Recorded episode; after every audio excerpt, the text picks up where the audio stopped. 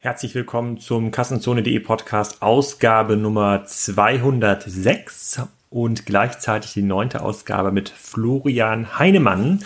Wir reden auf vielfachen Wunsch äh, mal wieder über das Thema Standortaufbau Berlin und ob es wirklich möglich ist, auch an Remote-Standorten ausreichend Entwickler und Product Manager zu finden.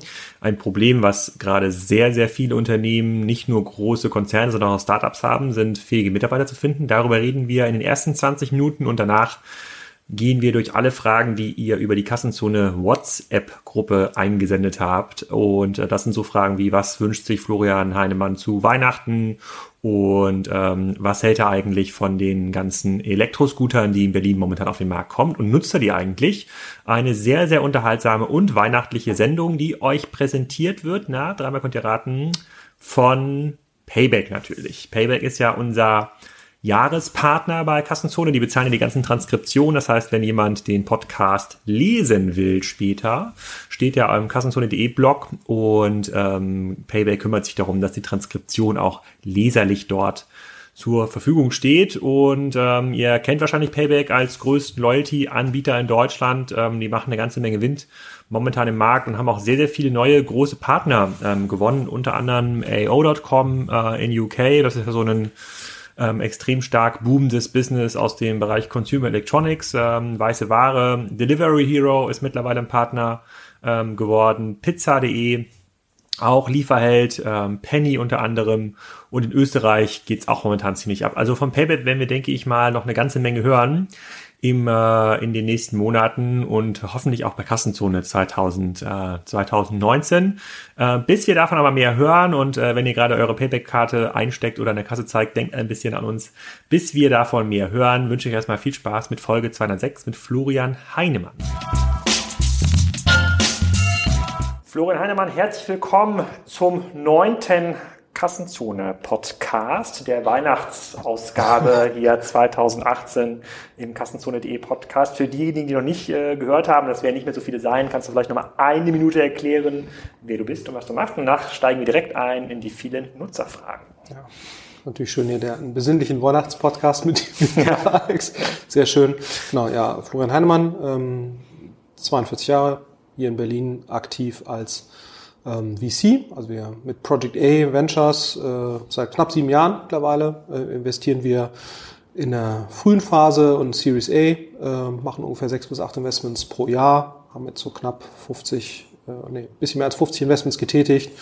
Ja, ungefähr 50 Prozent B2B, B2C, ähm, investieren gerade aus einem 140 Millionen großen Fonds äh, demnächst kommt der nächste. Ähm, genau, also das, äh, und was ist so ein bisschen das Besondere, ist dieser operative Ansatz. Also wir geben nicht nur Geld, sondern haben daneben auch noch ein äh, sehr großes operatives Team von 90 Personen, die versuchen, den Startups hilfreich zur Seite zu stehen. Genau, da das bin ich einer so der bisschen, Partner. Ja. Das ist auch so ein bisschen euer USP, ne? sozusagen genau. Operational äh, VC, den, ihr rausstellt. Und, und vielleicht, ja, das machen wir nur in Europa, das vielleicht noch, genau, das machen wir mit dem Fokus auf Europa. Also wir investieren zu 90 Prozent, sag ich mal, in, in europäischen Startups. Mhm. 50 Prozent aber mittlerweile auch außerhalb von Dach.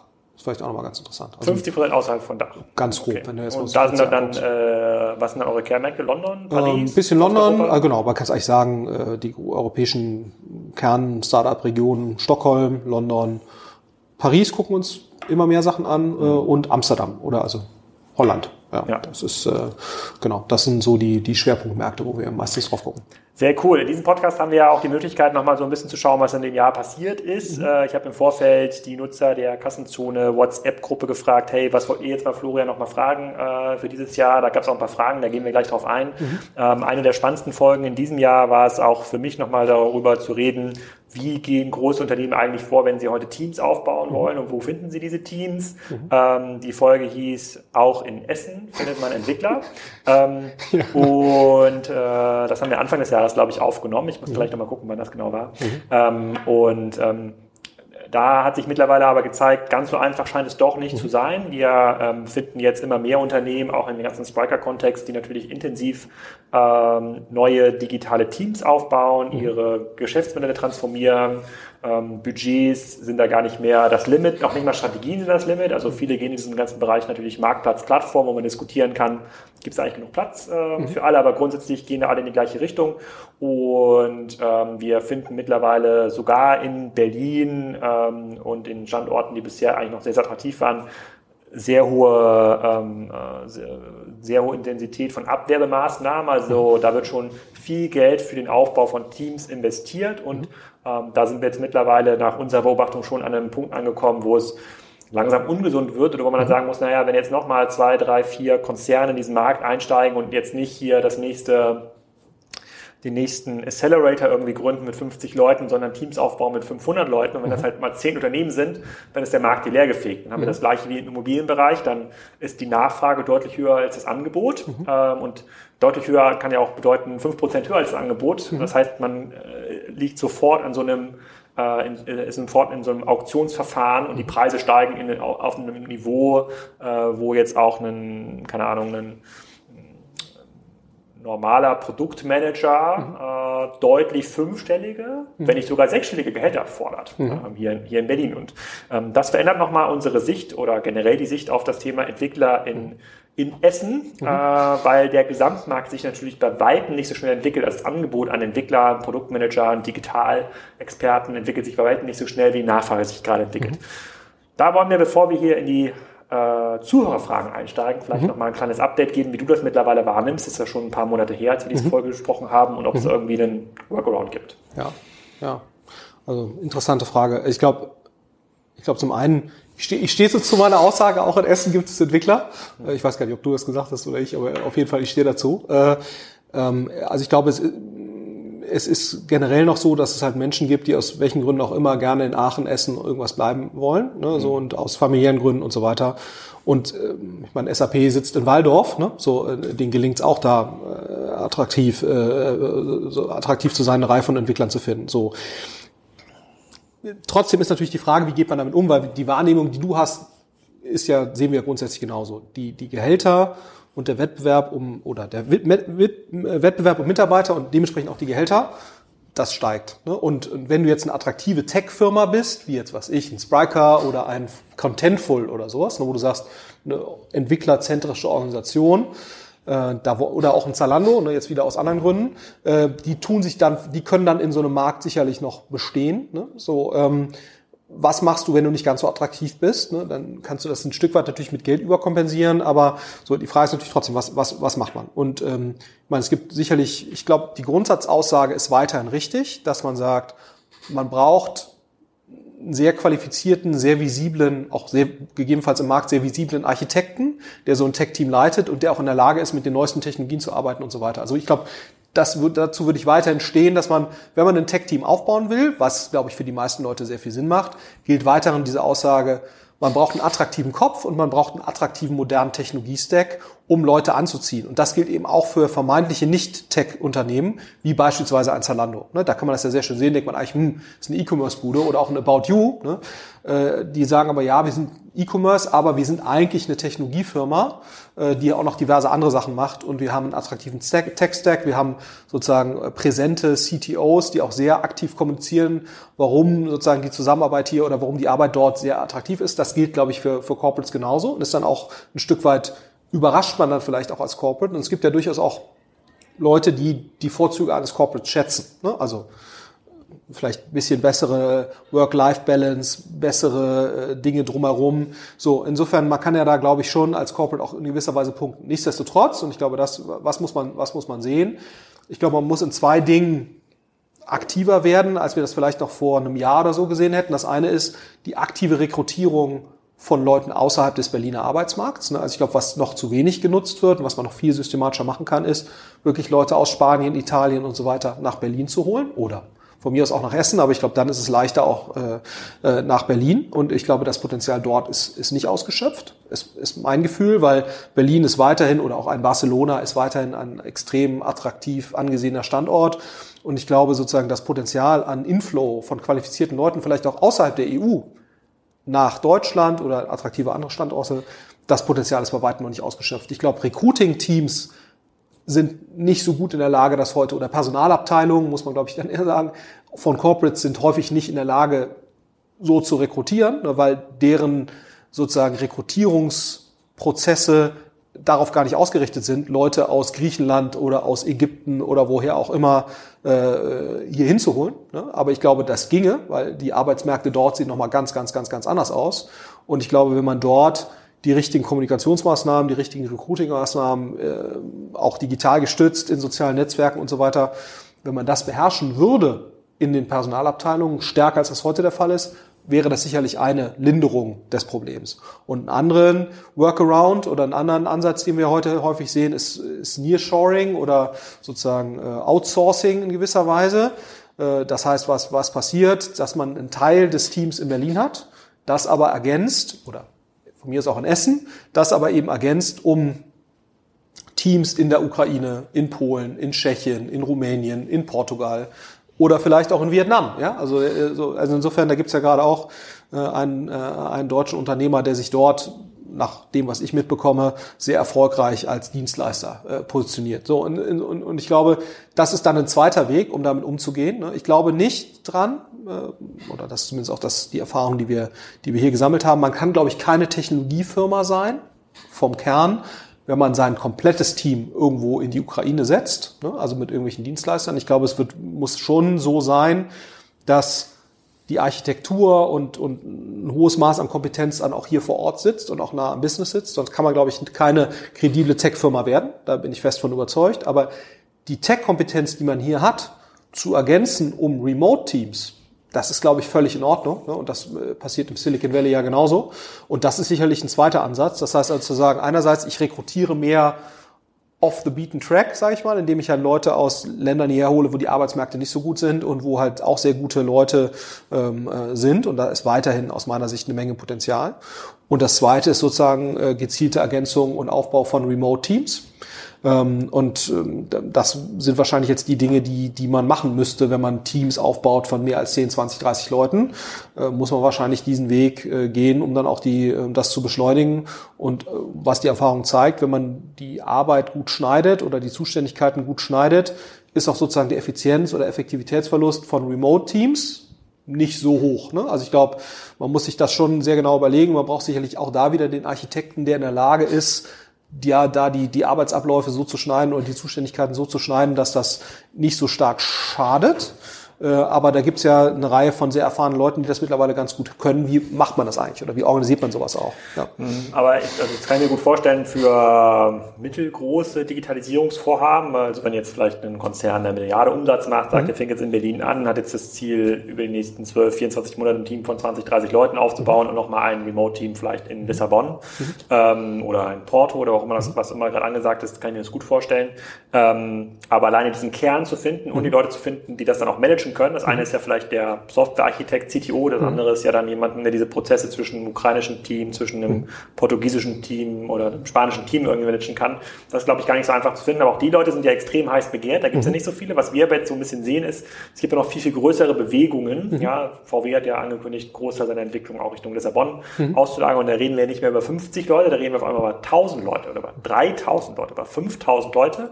Und ähm, Berlin ist zwar eine große Stadt, nehmen wir mal Berlin als irgendwie, mhm. glaube ich, begehrteste Digitalgründungsstätte in, mhm. äh, vielleicht sogar in Europa, ähm, die gibt's ja einfach nicht. Mhm. Ja, sozusagen. Dann, dann bleiben wir diesen Wettbewerb irgendwie hängen und da werden dann, da werden dann sogar große Mittelständler zerrieben, die vielleicht so 500, 600 Millionen machen mit guten EBITDA-Margen, aber mhm. die können sich dann diesen Zugang nicht leisten. Mhm. Und ähm, siehst du dann irgendwie intelligentere Möglichkeiten, keine Ahnung, eigene Leute umzuschulen, äh, äh, vielleicht doch noch weiter wegzugehen äh, von Berlin oder mhm. zu sagen, naja, wenn Berlin der Wettbewerb so hoch ist, dann muss ich vielleicht doch in Essen bleiben oder äh, in Stuttgart oder München. Und da hören wir es ja intensiv. Ja, also mhm. Stuttgart, München, Städte mit einer extrem niedrigen Arbeitslosenquote. Ein Kollege von mir meinte mal, dass die Arbeitslosenquote dort ist so niedrig, dass sogar Leute dem Arbeitsmarkt zugeführt werden, die der Volkswirtschaft schaden.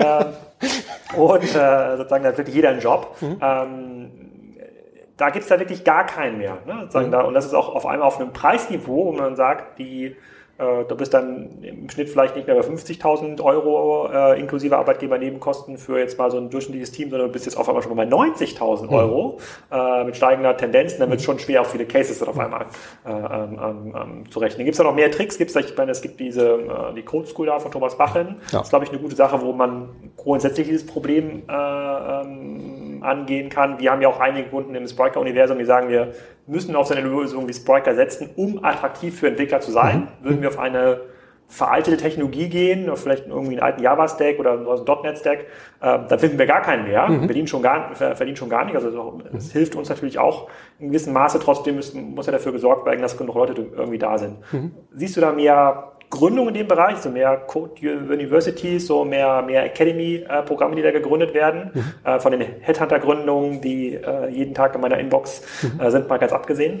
Ja, also ich glaube, ich finde auch eine Code University super, bin da auch ein bisschen engagiert als, als Investor so. Also, aber das ist natürlich, das löst kein VW braucht 3000 Leute Problem. Ne? Ich glaube, mhm. das hast du auch an den privaten Hochschulen im BWL-Bereich gesehen. Ich glaube, der, der wirkliche Kernvorteil von so einer Code University, wäre ist meine Interpretation, ist zum einen, dass die auch sehr gute Leute ausbilden, das ist alles gut, aber ich glaube, wenn, wenn die ihren Job gut machen, und das machen, sieht ja so aus, dass sie das machen, das ist ja immer noch früh, dann werden sie dazu führen, und das wäre eigentlich das, der größte Verdienst der Code University, dass eben sozusagen die staatlichen Hochschulen mal drüber nachdenken, wie sie eigentlich sozusagen ihre Informatikausbildung ja. verändern müssen und können, um halt Schritt zu halten. Ne? Das ist ja auch sozusagen der größte Verdienst wahrscheinlich von irgendwie Witten-Herdecke, der Apps und der WHU, ne? wo ich jetzt irgendwie äh, zufälligerweise studiert habe, sind wahrscheinlich ja nicht die paar Studenten, die da rauskommen, das ist auch alles gut, ne? sondern der größte Verdienst ist ja quasi, dass dann Köln und Mannheim drüber nachgedacht haben, wie können wir eigentlich anfangen oder eine TU und LMU,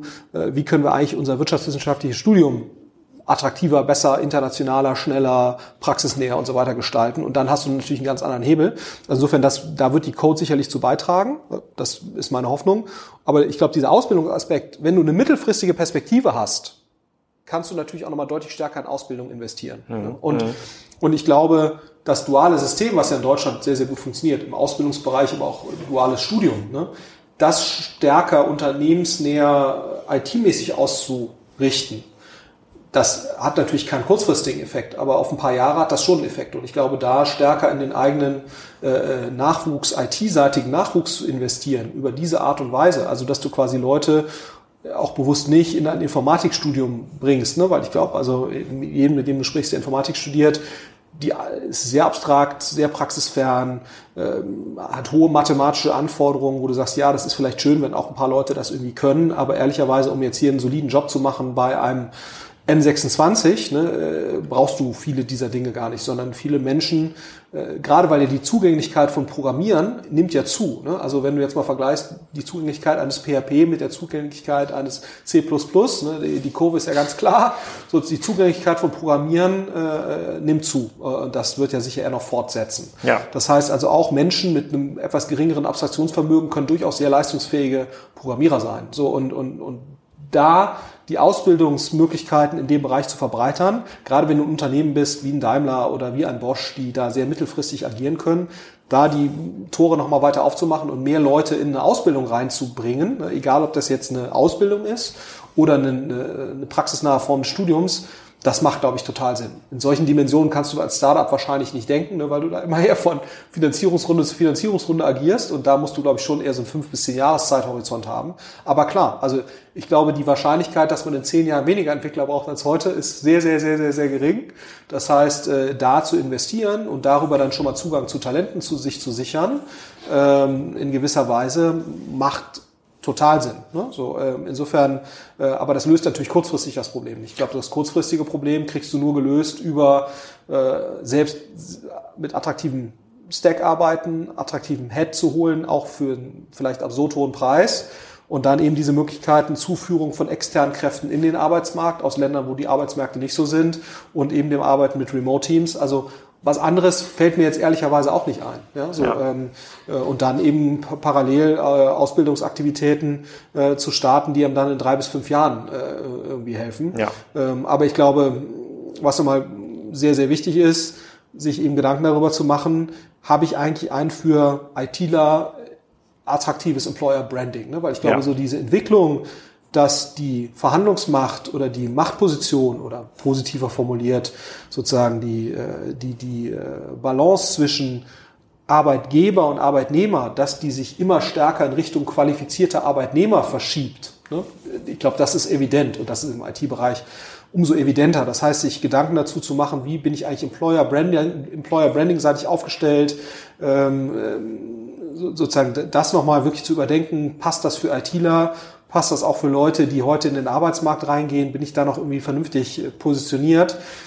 Das ist sicherlich auch etwas, was man noch ein Stück weit vorgelagert ist vor dieser konkreten Recruiting-Frage. Ne? Weil die nächste Frage ist ja, selbst wenn ich dann die Leute finde, äh, retaine ich sie dann. Ja, ne? ja. So, äh, sagen ja auch viele, dass das nur schwer gelingt. Und das ist eben, das sind ja alles Voraussetzungen, die man eigentlich erstmal schaffen muss. Und da ist natürlich schon die Frage, ob traditionelle HR-Personalabteilungen überhaupt in der Lage sind, diese neuen Anforderungen eines Arbeitnehmermarktes, mhm. insbesondere im IT-Bereich, eigentlich kompetent abzubilden. Oder ob das nicht viel stärker auch nochmal eine, ich glaube, das ist auch so ein, etwas, was ich zumindest sehe, in der Startup-Welt ist ja die HR-Funktion eigentlich eine zentrale Funktion, die häufig CEO, Geschäftsführungsgründer, irgendwas Aufgabe ist und eben nicht an eine Personalabteilung delegiert wird. Ne? Ich glaube, eine Personalabteilung kann da unterstützen, aber ich glaube, es muss eben auch ankommen bei diesen Unternehmen, noch mal stärker als heute. Man kann halt nicht der Personalabteilung sagen, liebe Personalabteilung, jetzt holen wir 100 ITler und dann müssen die das halt irgendwie liefern.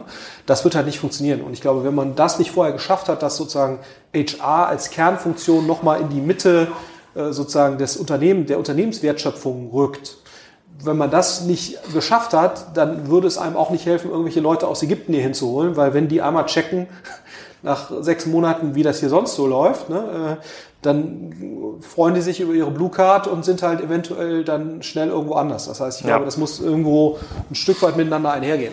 Ja.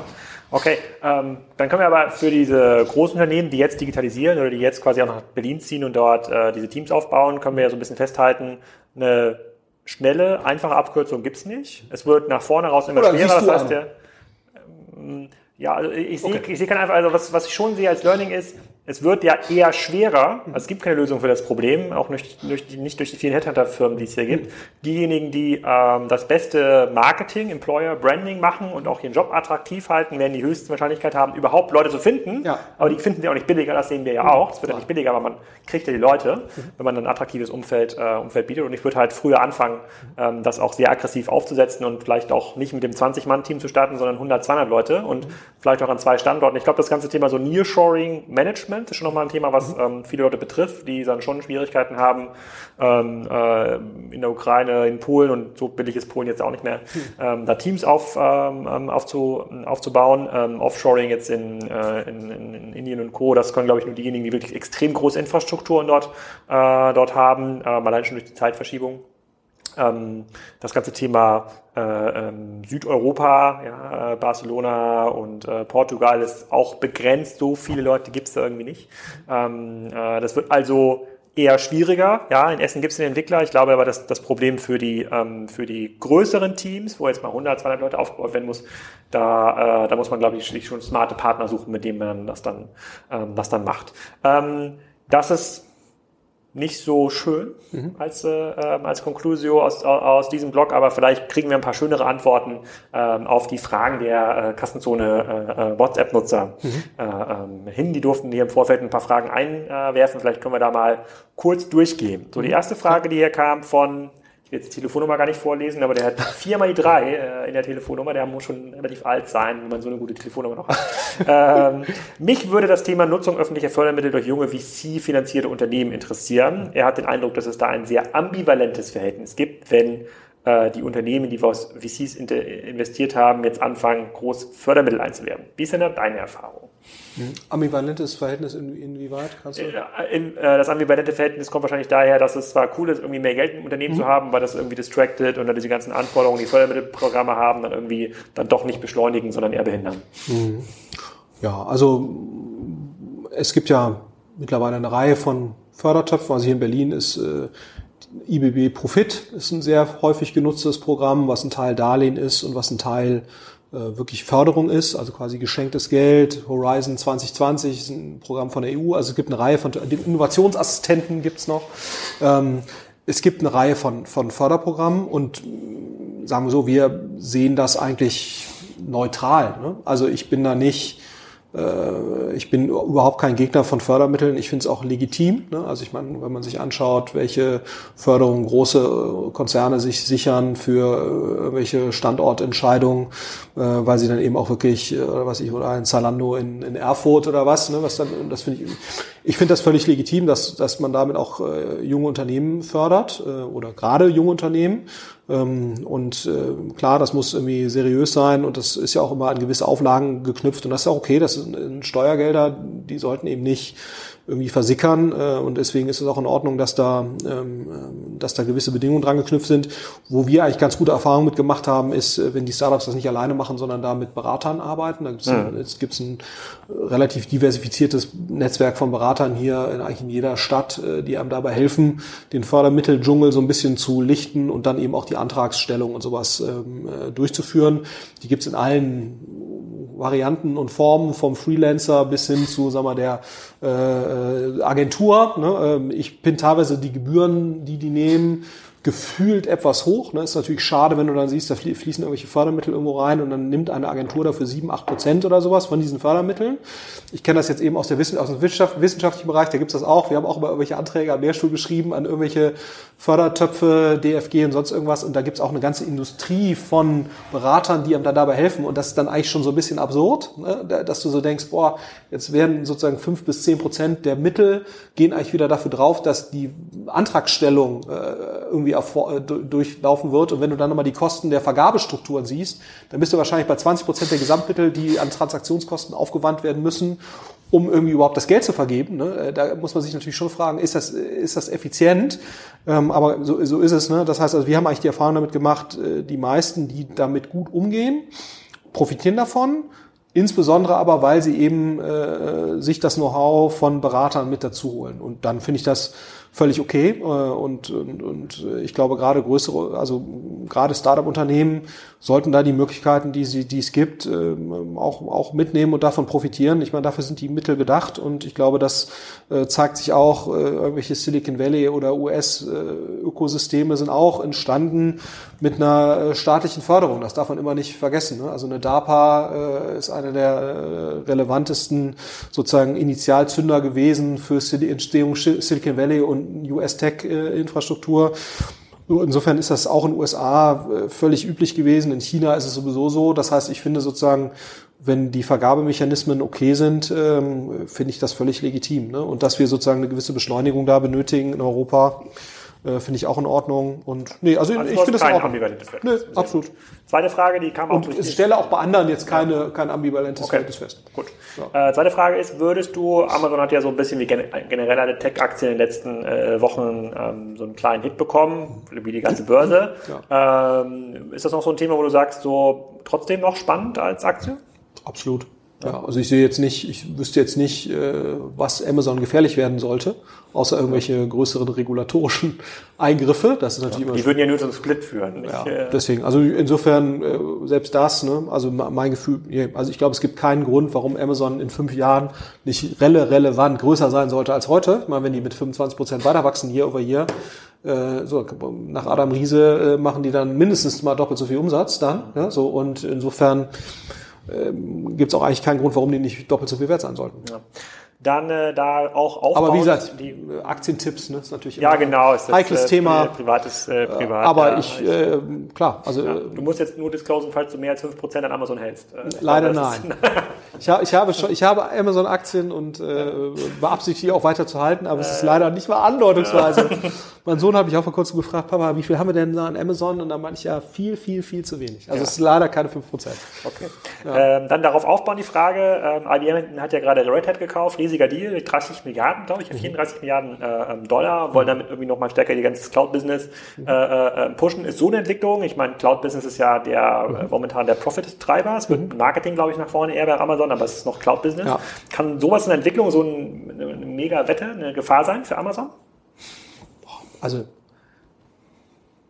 ich glaube, wenn du guckst, ne, ich meine, auch bei auch Microsoft konzentriert sich ja sehr stark auf Cloud ne, mit Azure und dann auch Google konzentriert sich sehr stark auf Cloud. Mhm. Ähm, also, aber Amazon ist nach meiner Wahrnehmung immer noch der, der Marktführer in diesem Bereich ähm, und, und wächst auch mindestens genauso schnell wie die anderen. Sehen wir auch bei unseren Kunden. Die meisten ähm, gehen halt aufs AWS-Setup. Ja. So, insofern, und man muss natürlich schon sagen, ne, also jetzt versucht ja so ein, so ein Amazon und, und Google versuchen ja dann, oder beziehungsweise äh, Google versucht zu punkten und auch Azure, also Microsoft mit verschiedenen Features, die jetzt irgendwie noch Mehrwertigkeit innerhalb der Cloud demonstrieren, was Datenhandling und solche Themen angeht.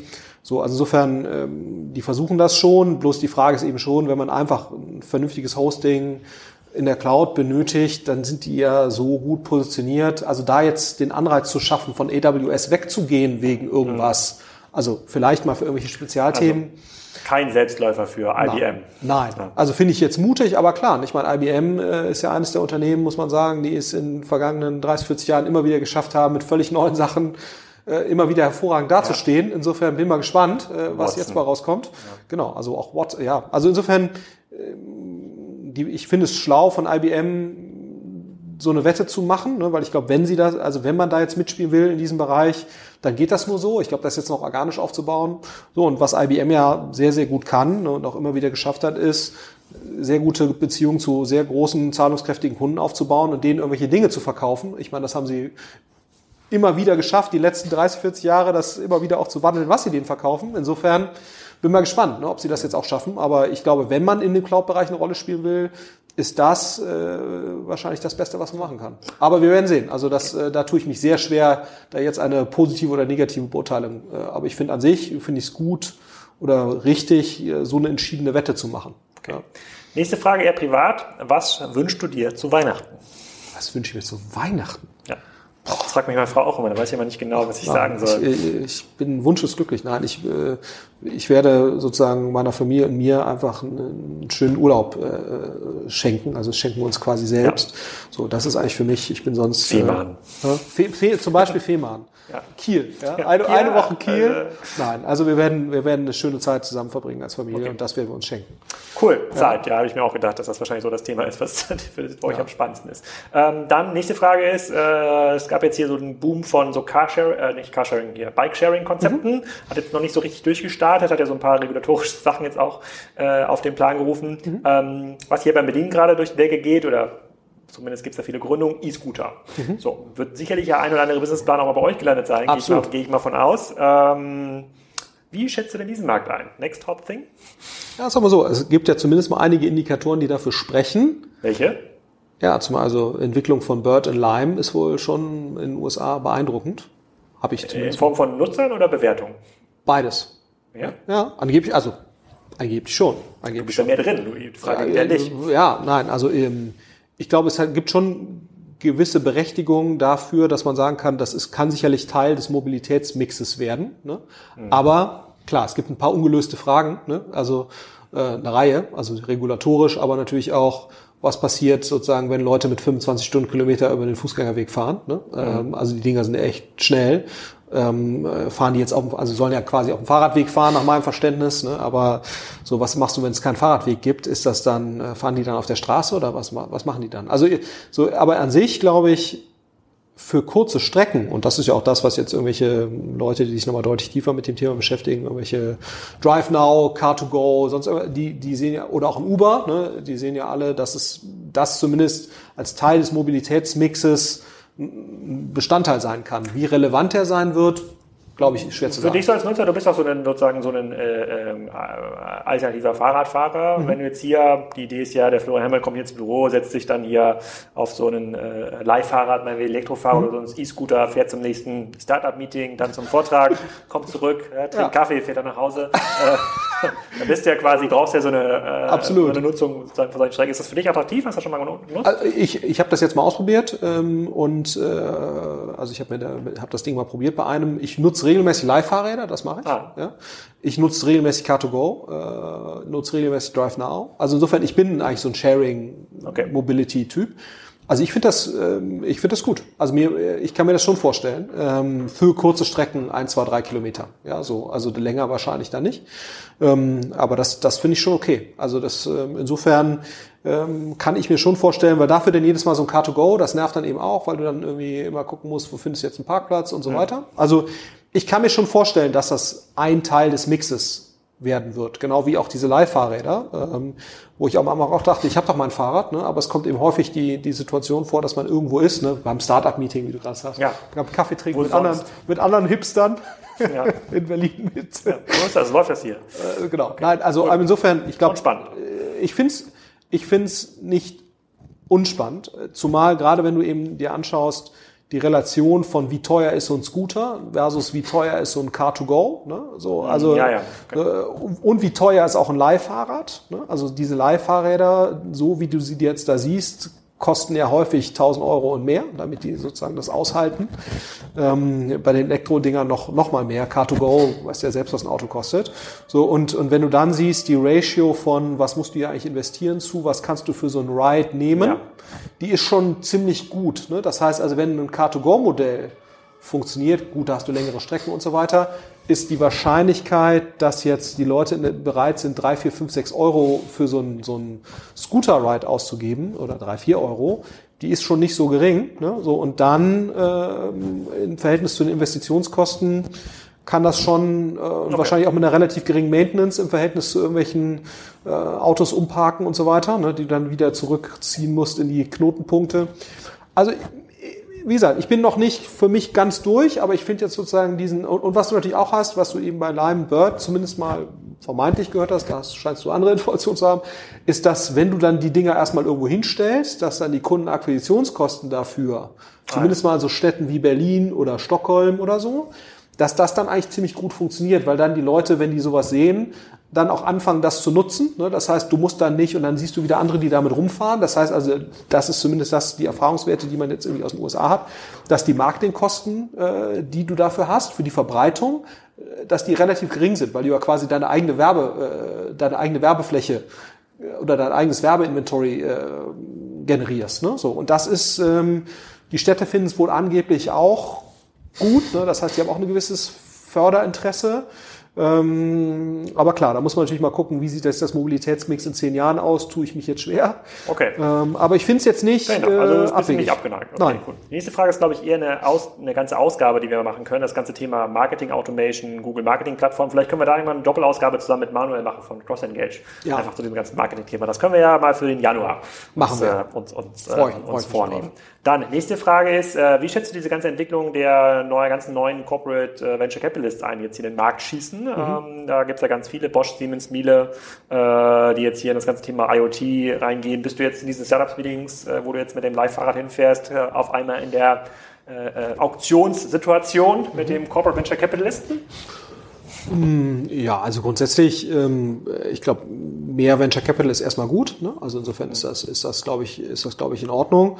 Ähm, ich bin, ich glaube, wenn, wenn Corporate Venture Capital gut gemacht ist äh, und richtig gemacht ist, und das ist ja bei, bei immer mehr Leuten dann auch der Fall, ist das auch völlig in Ordnung. Ne? Also ich glaube sozusagen, man darf halt nicht ähm, man darf halt nicht äh, versuchen, irgendwelche strategischen Interessen äh, in irgendeiner Form äh, da auszuleben und, sozusagen die Startups zu stark einzuschränken.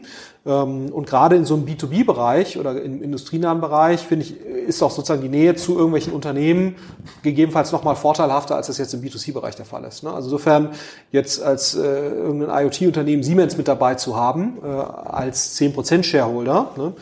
Kann ja durchaus sehr viel Sinn machen, wenn es Siemens oder Bosch oder so auch schaffen, wirklich Zugang zur Corporate-Plattform zu ermöglichen. Und ich glaube, das ist etwas, was noch bei manchen VCs in dem Bereich krankt, ne? also, oder mehrere Sachen. Ich glaube, was man sicherstellen muss, ist zum einen, dass man eben über fünf bis zehn Jahre einen verlässlichen Partner hat als Corporate Venture Capitalist. Also das heißt, wenn die jetzt bei Spriker investieren, dass wir halt wissen, wenn da in drei Jahren eine Runde stattfindet, sitzt da idealerweise noch der gleiche Ansprechpartner, der sich noch an die Absprachen von damals erinnern kann und der dann auch in der Regel sein Prorata in so einer Folgerunde macht und sich eben sozusagen einfach als Good Corporate Citizen verhält. Ne? Und ich glaube, da muss man einfach Strukturen schaffen, dass Leute fünf, zehn Jahre quasi an der gleichen Position sind, um dann eben die Investments über einen gewissen Zeitraum zu begleiten.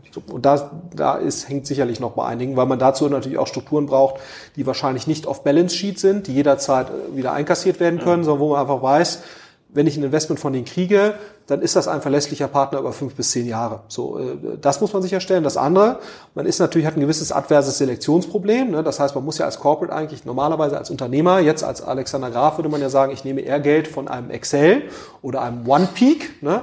als von äh, jetzt einem Corporate VC.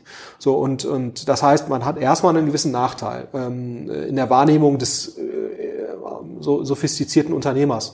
Und das muss man ein Stück weit ausgleichen, indem man sagt, ja, ich bin vielleicht jetzt nicht Excel, ne, aber wenn du uns dazu nimmst, dann hast du Zugriff auf unsere Corporate Infrastruktur in so und so vielen Ländern in der und der Gestalt. Also wir nehmen dich zum Beispiel mal mit zu unseren Vertrieb, äh, zu unseren äh, Corporate Kunden in dem und dem Business Unit Bereich und wir machen dir da äh, sozusagen und wir öffnen dir da Türen.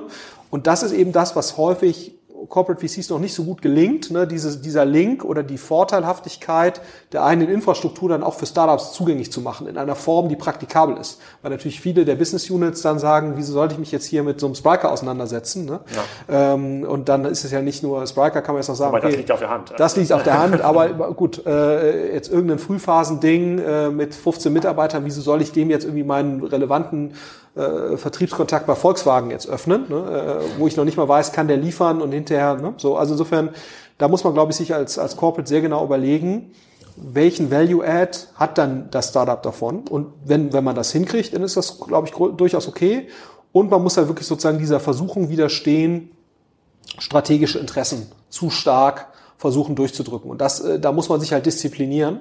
Und ich glaube, was man dabei sicher, was man dabei, glaube ich, beachten sollte, ist, wenn man jetzt ein Bosch ist oder ein Siemens, und das passiert nach meiner Wahrnehmung auch, man sollte, glaube ich, immer ein Team bilden von Leuten, die das erstmal fünf bis zehn Jahre machen und dann zum Teil aus dem Corporate kommen, um quasi diese Corporate-Plattform auch wirklich kredibel öffnen zu können, aber dann eben auch aus dem VC-Bereich zum Teil kommen. Also ich würde nie nur ehemalige Siemensianer nehmen, um quasi ein Corporate VC für Siemens zu machen, sondern ich würde immer eine Mischung nehmen von Leuten, die halt äh, verstehen, wie VC funktioniert, aber keine Ahnung von Siemens haben und aber dann eben auch Leute, die innerhalb von Siemens äh, einen Track Record haben, der eben auch ermöglicht, da wirklich Türen zu öffnen. Und ich glaube, wenn man das beachtet, dann kann das schon durchaus okay sein. Ja? Und ja. Ähm, also ich bin da nicht, ich bin da nicht so kritisch.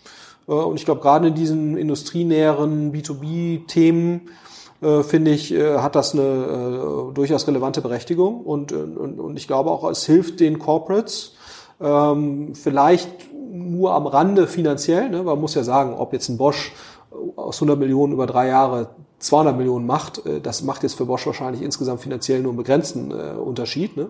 Aber ich glaube, es hilft schon dabei, ist zumindest meine Wahrnehmung auch bei einem Otto oder bei einem Springer und äh, so, auch die Gesamteinstellung in dem Konzern oder auch die, die Awareness der Führungskräfte für neue Technologien, wie schafft man Innovationen, sozusagen wie muss man auch vielleicht interne Innovation vorantreiben, dass das schon ein Stück weit geschärft wird durch solche Corporate VC-Aktivitäten. Aber man sollte, glaube ich, nicht meinen, dass das sozusagen jetzt der alleinige Allheilmittelweg ist, um die Digitalisierung zu meistern. Aber wenn man sag mal, 10, 15 Prozent der, der Mittel oder 20 Prozent in solche Aktivitäten oder auch, oder auch Investments in Fonds steckt, ist das, glaube ich, okay. Ne? Wenn man da jetzt irgendwie 90 Prozent seiner Mittel da reinsteckt, äh, dann macht das wahrscheinlich nicht so viel Sinn. Mhm. Ja. Okay, nächste Frage ist, was ist Florians Meinung zum Thema Affiliate Marketing, im speziellen Cashback- und Gutscheinspielern oder Spielen, bin ich mir nicht ganz sicher. Hast du eine Meinung dazu? Bist du noch da drin? In dem, hast du noch zwei, drei Projekte am, am Laufen, wo du mal über einen Euro jeden Monat holst von Amazon? Flo's Pokerschule. Ja, zum ja. Beispiel. zum Beispiel, die habe ich, nein, die gibt's, die gibt's nicht. Ja, gibt's äh, bestimmt. Ich google gleich. Flo's Pokerschule gibt's bestimmt, aber hat nichts mit mir zu tun. Nein, also ähm, ähm, ja, ich glaube, der ganze Bereich Affiliate, man sieht ja jetzt so ein Zanox oder auch Affiliate, die dann ja irgendwie zusammengegangen sind. In einem gewissen Bereich funktioniert das ja weiterhin. Ne? Das hat, hat weiterhin eine gewisse Existenzberechtigung ähm, und ist auch im angloamerikanischen Bereich oder im, im, äh, jetzt A, das ehemalige A-Win ist ja gerade in UK äh, ja. Ähm, erfolgreich und macht da wohl auch einen guten Job. Nee, und äh, ist das jetzt für uns sozusagen der, der, der Wachstumsbereich äh, des, äh, im Online-Marketing oder der Riesenfokusbereich? Wahrscheinlich eher nicht. Ne? Das ist, glaube ich, schon so. Aber ich glaube, wenn man versteht, was man da tut, kann man auch in so einem Bereich durchaus Neukunden gewinnen oder Bestandskundenreaktivierung betreiben. Ich glaube, man muss halt nur, man braucht, glaube ich, um in diesen Bereichen sinnvoll mitspielen zu können, ein relativ hohes, gutes Verständnis davon, wie man so eine, solche Programme managen muss und wie man auch die Incentives setzen muss. Also äh, im Sinne von, dass man eben nicht Bestandskunden letztendlich wieder Rabattierungsmöglichkeiten schafft, dass man auch wirklich Neukunden da gewinnt, dass man wirklich ein Verständnis ja. dafür hat, wie ist eigentlich die Qualität der Neukunden, die man eben daraus bekommt und wenn man da eben keine rausbekommt, dann eben auch da die Incentivierung ändert. Das heißt, das muss man sich eben fragen. Ich würde das sozusagen jetzt einer Online-Marketing-Abteilung, die nicht so ein hohes Sophistizierungslevel hat und nur drei Mitarbeiter ne, und die dann auch noch Facebook, Google und irgendwie Instagram betreuen müssen, dass die dann nebenher irgendwie ein erfolgreiches Affiliate-Programm betreiben, oh, weiß nicht, ne, weil ich glaube, die Fallstricke sind schon sind schon erheblich. Ne? Also nur das ganze Thema View-Cookie, das gibt's ja immer noch, ne? also wo du immer so denkst, Wahnsinn, also wo quasi immer noch äh, View-Conversions vergütet werden. Ne? Ähm, äh, oder da, man muss halt schon ziemlich genau verstehen, was da passiert und das sehr genau tracken. Aber ich glaube, wenn man das im Griff hat, dann kann das, ähm, ist das weiterhin ein legitimer Teil des Marketingmixes, aber wahrscheinlich eher mit abnehmender Bedeutung. Ja. Ja. Äh, und eben mit hohem Betrugspotenzial. Und da muss man einfach sich auskennen, um, um damit umzugehen. Ja. Ja, ja, es ist halt äh, ein schweres Thema geworden. Ja. Die meisten Sachen sind halt Fraud in dem Bereich. Das ist halt genau. ein, bisschen, ja. ein bisschen schwierig. Aber wie gesagt, das heißt ja nicht, dass man das nicht machen kann. Man muss halt nur wissen, was man da tut. Man muss halt ganz vorne mitspielen. Ganz ja. vorne mitspielen ist für die meisten in der Regel nicht möglich, wenn viele mitspielen. Ja. Ja. Nee, genau. Und das, ich glaube, da muss man sich halt realistisch einschätzen. Also das jetzt an eine Agentur zu geben, wenn man das selbst nicht beurteilen kann, das würde ich abraten. Also wenn, muss man das, glaube ich, in-house machen und man braucht auch in-house-Mitarbeiter, die das eben beherrschen. Okay, was rätst du Studenten, die bei VCs arbeiten wollen? Hm, auch eine gute Frage. Ja, also ähm, das ist eben da so ein bisschen das Problem. Diese, diese Branche ist ja sehr, hat eine sehr begrenzte Anzahl an Arbeitsplätzen. Ne? Also weil es gibt, was ich jetzt hier in Europa vielleicht 30, 50 äh, ernstzunehmende VCs. Ne? Und, ähm, ja? ja? Ich dachte, es gibt in Deutschland schon so viele. Echt? Also ernstzunehmend beginnt so bei 50, 100 Millionen? Oder? Ja, oder lass es jetzt von mir aus 50 bis 100 sein, ne? aber dann lass die mal was ich, äh, fünf Praktikumsplätze pro Jahr ja. anbieten oder zehn. Ne? Also das, äh, wenn du das jetzt mal in Relation stellst zur europäischen Studentenschaft, ja. dann äh, selbst wenn es tausend wären, würde das irgendwie äh, das Problem nicht so richtig lösen. Ne? Also ich glaube, das heißt also, wir nehmen regelmäßig Praktikanten auf, das, das weiß ich äh, natürlich und, und äh, das machen auch andere. Ähm, also ich kann jedem nur versuchen, also ich kann jedem nur raten, ähm, wenn man sich dafür interessiert, versucht ein Praktikum zu machen bei einem, bei einem halbwegs vernünftigen VC. Ähm, so und dann ähm, aber da ist natürlich die Anzahl der Plätze ist, ist sehr begrenzt, ja. So und äh, ich glaube, was was bei allen VCs gerade hier zumindest mal in, Deutschland und auch in Europa sicherlich populärer wird, sind Leute dazu zu holen, die Ahnung haben von Technologien, ja, also von äh, den Sachen, die jetzt gerade passieren. Heißt das, du würdest, du würdest, wenn dir jetzt quasi ein total bekannter YouTuber schreibt, hey Flo, ich würde mal gerne bei dir arbeiten, oder ein Instagram-Star, ja, mhm. sagen, oder der gerade hoch, hoch, hochgekommen ist, der sagt, ich würde jetzt gerne mal bei dir mal, mal ein paar Wochen mit über die Schulter gucken, wärst du eher bereit, den zu nehmen, als jemand, der vielleicht ganz kalt kommt?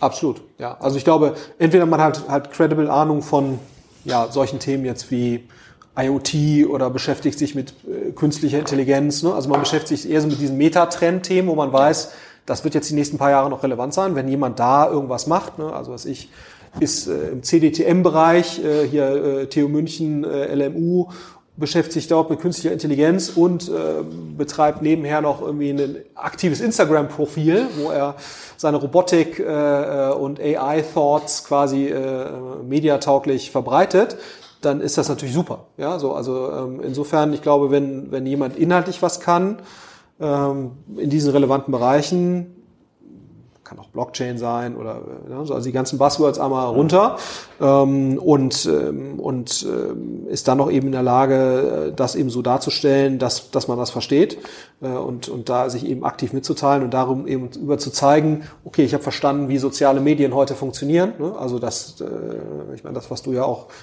sehr schön vorantreibst. Ich glaube, wenn man das zeigen kann, dann ist das für uns schon mal sehr sehr sehr attraktiv. Ja. ja. Wahrscheinlich fast attraktiver, muss man auch sagen, als jetzt jemand, äh, der jetzt keine Ahnung bei McKinsey war oder so. Ja, also äh, weil sozusagen diese und, und aber einen reinen BWLer-Background hat und jetzt keine Street Cred in diesem Technologiebereich. So, also das ist auch natürlich schön, ne, wenn du jetzt Leute hast, die waren bei der Studienstiftung 1.0 Abi, dann waren sie bei McKinsey, ist natürlich auch ein attraktives Profil. Aber ähm, ähm wenn du jetzt siehst, es sind so wenig Plätze irgendwie da, also ich habe persönlich ein Fable immer für Leute, die halt äh, selbst dann solche Sachen machen und, und da eben zeigen, dass sie irgendwie eine praktische Anwendung irgendwo haben. Ähm, aber das ist, äh, ja, aber das, das würde ich Leuten raten, da ein gewisses eigenes Profil in der Hinsicht aufzubauen. So wie der Elias. Ja, so wie der Elias zum Beispiel, ja, genau. Und das ist ja nicht nur für VCs relevant, das ist ja auch für Startups relevant. Ja. Ne? Und das kann man eben auch sagen, äh, wenn es jetzt beim VC nicht klappt, dann bewirbt man sich eben bei sehr, sehr guten Startups und versucht dann darüber äh, sich in diese Szene weiterzuentwickeln. Ne? Das ist ja auch ein sehr legitimer Weg, der durchaus ein guter Zwischenschritt zum VC sein kann. Und ehrlicherweise muss man sich auch fragen, ob es nicht Sinn macht, mal bei zwei, drei Startups gearbeitet zu haben, bevor man dann anfängt, sich in den VC-Bereich. Also mhm. das kann man ja durchaus kontrovers diskutieren, ob sozusagen der direkte VC-Weg, ob das jetzt der beste Weg ist. Ne? Äh, ja.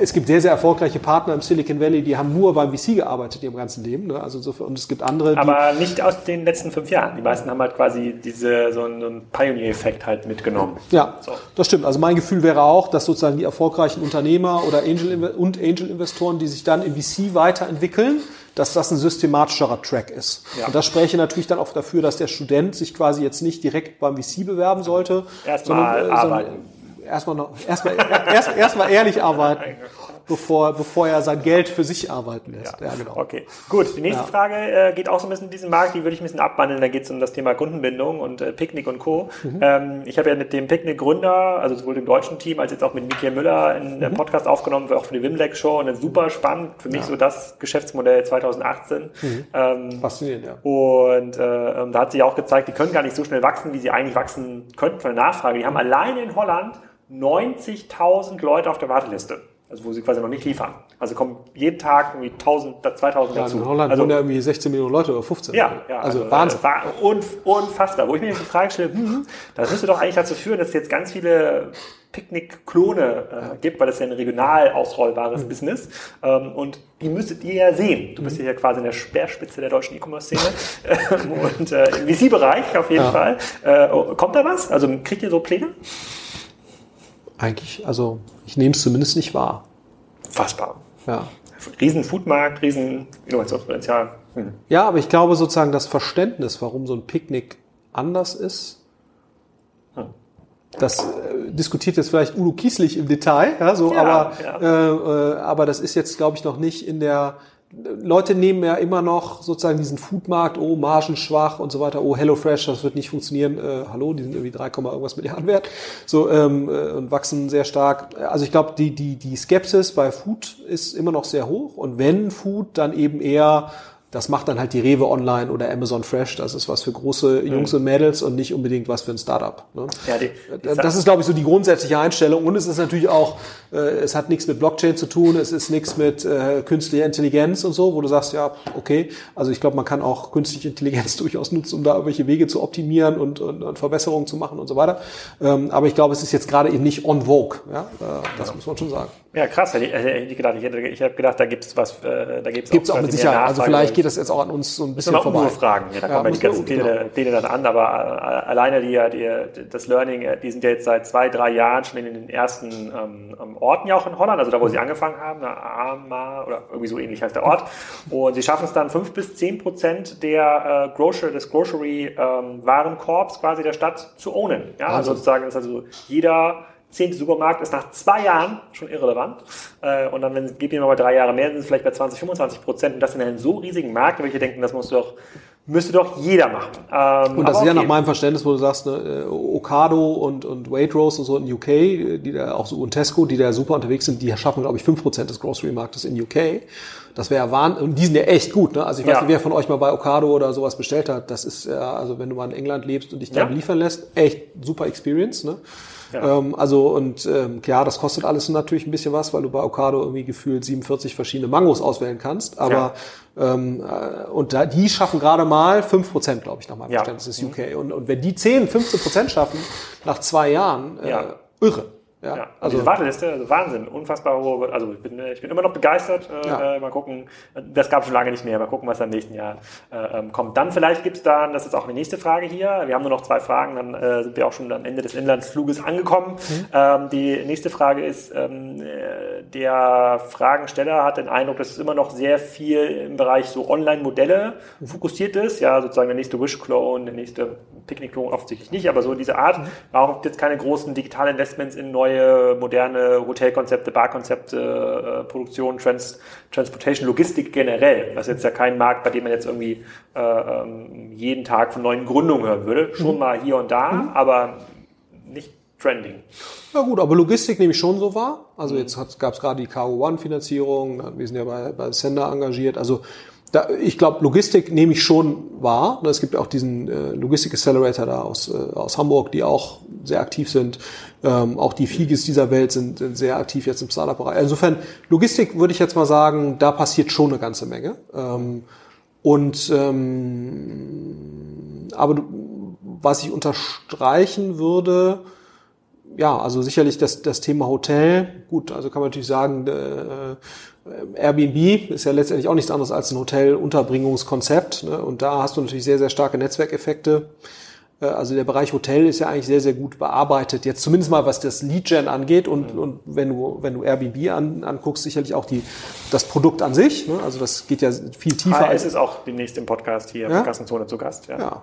So, und, und ich meine, wenn du, wenn du guckst, was da alles passiert, würde ich jetzt den Eindruck nicht unbedingt teilen, dass jetzt der Bereich Hotel vernachlässigt wäre, ne, zumindest was die Anbahnung angeht und, und, und zum Teil auch was das die, die Wertschöpfung an sich angeht oder die Produkterbringung an sich, Serviceerbringung an sich mit einem Airbnb. Aber klar, also äh, und das, was ja auch letztendlich in diesem Bereich äh, fällt, sind ja so Konzepte wie Home-like und so, wo du sagst, temporäre Unterbringung, die ja auch letztendlich Hotel, äh, möbliertes Wohnen, da passiert nach meiner Wahrnehmung schon eine ganze Menge. Ne? Ähm, ähm, also das kann ich jetzt nicht ganz nachvollziehen, wie da der Eindruck entsteht, dass da nicht viele Mittel rein ist ja subjektiv. Fließen. Konnte, aber jeder, das, konnte Fragen, jeder konnte Fragen stellen. Absolut, ne, das ist das ist okay und, und, und äh, völlig legitim. Wo ich das teilen würde, wäre wäre sozusagen die Schnittstelle Produktion digital. Ne? Also da passiert, glaube ich, das wird ja nach unserer Hoffnung oder nach unserer Wahrnehmung so die nächste Welle ne?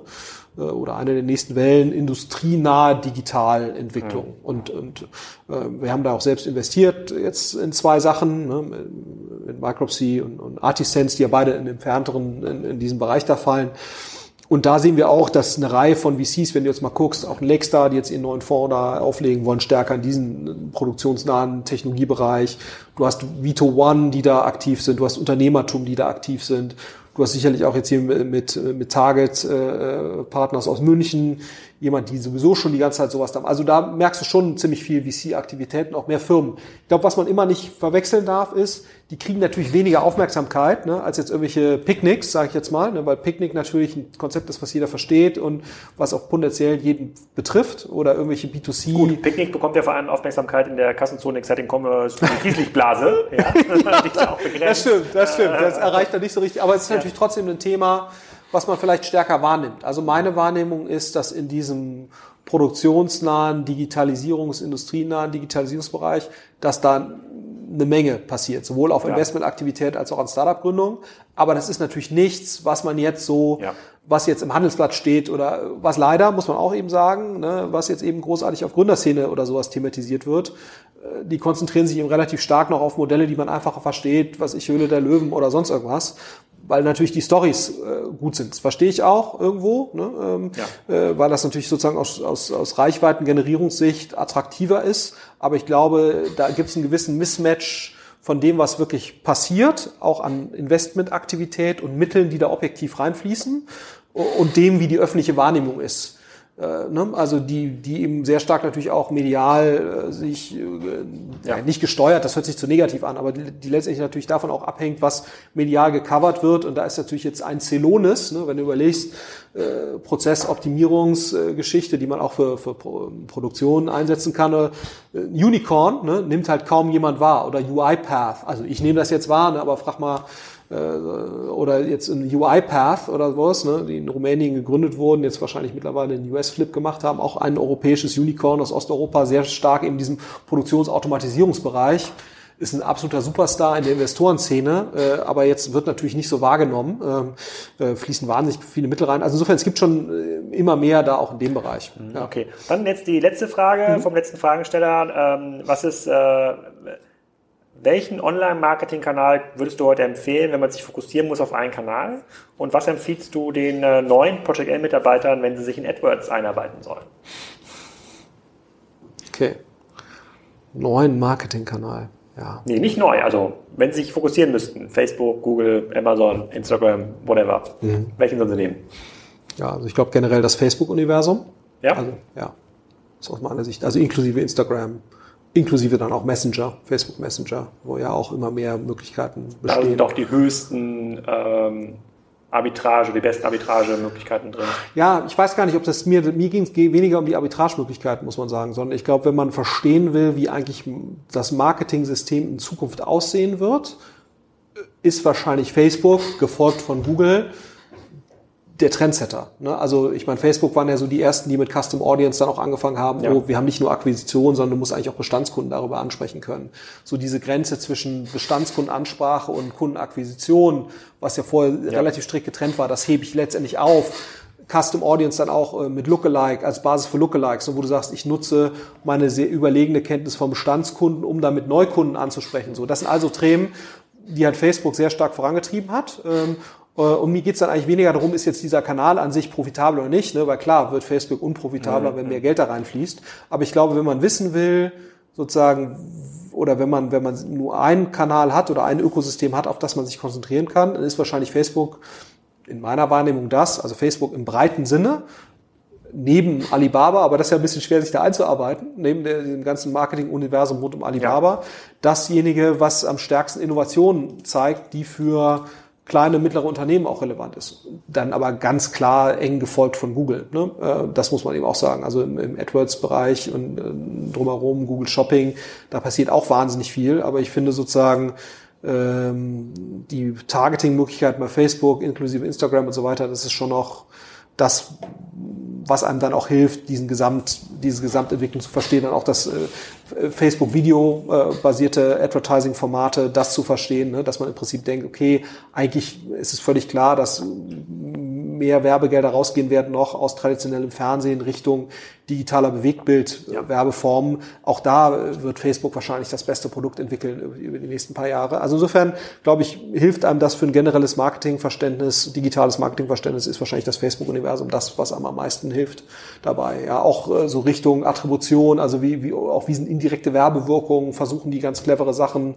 Brand Uplift Studies und sowas, also zu sagen, es gibt nicht nur eine direkte Performance, ja. sondern es gibt auch indirekt, da haben die sehr schöne Sachen, die an sich aber natürlich vom Gedankengut zwar sehr schön sind, aber wenn du nur das Facebook Facebook-Universum siehst, natürlich auch irgendwie zu kurz greifen. Ne? Also weil die machen natürlich nur Attribution innerhalb des Facebook-Universums oder in, indirekte Werbewirkung innerhalb des Facebook-Universums. Aber es hilft einem natürlich dabei, ein Verständnis dafür zu entwickeln, was sind eigentlich die relevanten Fragestellungen, die ich dann vielleicht auch außerhalb des Facebook-Universums äh, übergreifend für mich selbst löse. Und da finde ich äh, das wahrscheinlich am besten. Ähm, ja, dann zweite Frage war mit AdWords, ne? Aber gut, die zweite Frage können wir schon überspringen, weil das, was du gerade erzählt hast, war nämlich eine sehr gute, das müsste auch bedeuten, du musst dich in Facebook einarbeiten, nicht in AdWords. Wahrscheinlich äh, schon, ja. Und, die, und, das ist auch eine sehr gute Überleitung dann zu Folge 10, dem Marketing Automation Podcast. Da müssen wir den, äh, da kannst ja hier der Manuel Hinz hier bitte mal melden zum Thema Terminabsprache, äh, ja. bevor wir das vergessen hier, ja. ähm, das Follow-up zu machen. Ich vermute, er hat ähm, Zeit. Ja. Ja, also kann ich mir gut vor, kann ich mir vorstellen. Januar, Februar müsste da schon mal irgendwo eine Stunde zu finden sein. Gewährte uns eine Audienz. Genau. Ähm, vielen Dank für diese sehr ausführliche Folge. Wir sind schon bei einer Stunde angekommen. Ja. Äh, die meisten werden schon gelandet sein und ja. äh, den Koffer rausnehmen. Das reicht jetzt aus dem, auch. Ja. Äh, sozusagen aus dem, äh, aus der oberen Ablage mhm. Äh, im äh, Düsseldorf-München-Flieger. Und da freuen wir uns schon mal auf Folge 10 und vielen Dank für diese weihnachtlichen Aussagen. Ja. Folge 9. Es war sehr besinnlich. Ich danke dir. Mach's gut. Vielen Dank fürs Hören und ich hoffe, das hat hat euch Spaß gemacht. Äh, für die zehnte Folge mit Flo Heinemann, die werden wir wahrscheinlich im Januar drehen zum Thema Marketing Automation, ähm, zusammen mit Cross Engage vielleicht, wenn das klappt mit der Ankündigung. Dann ähm, sendet jetzt schon mal eure Fragen dazu ein, die, auf die wir dann eingehen können in dem Podcast oder in dem Interview. Das machen wir wieder in Berlin, vielleicht sogar live im Rahmen eines Priker-Events. Äh, Denkt auch nochmal an Payback, wenn ihr gerade damit, äh, wenn ihr gerade damit zahlt. Und in diesem Jahr kommen auch noch eine ganze Menge weitere Podcasts, unter anderem mit Wer liefert was, HRS, Frank Thelen und vielen, vielen mehr. Also wenn ich es irgendwie schaffe, das in meine ganze Reiseplanung einzubauen. Aber so fünf, sechs, sieben Folgen dürftet ihr wahrscheinlich noch bis Ende Weihnachten, bis Ende des Jahres erwarten. Das war ein schönes Wochenende heute.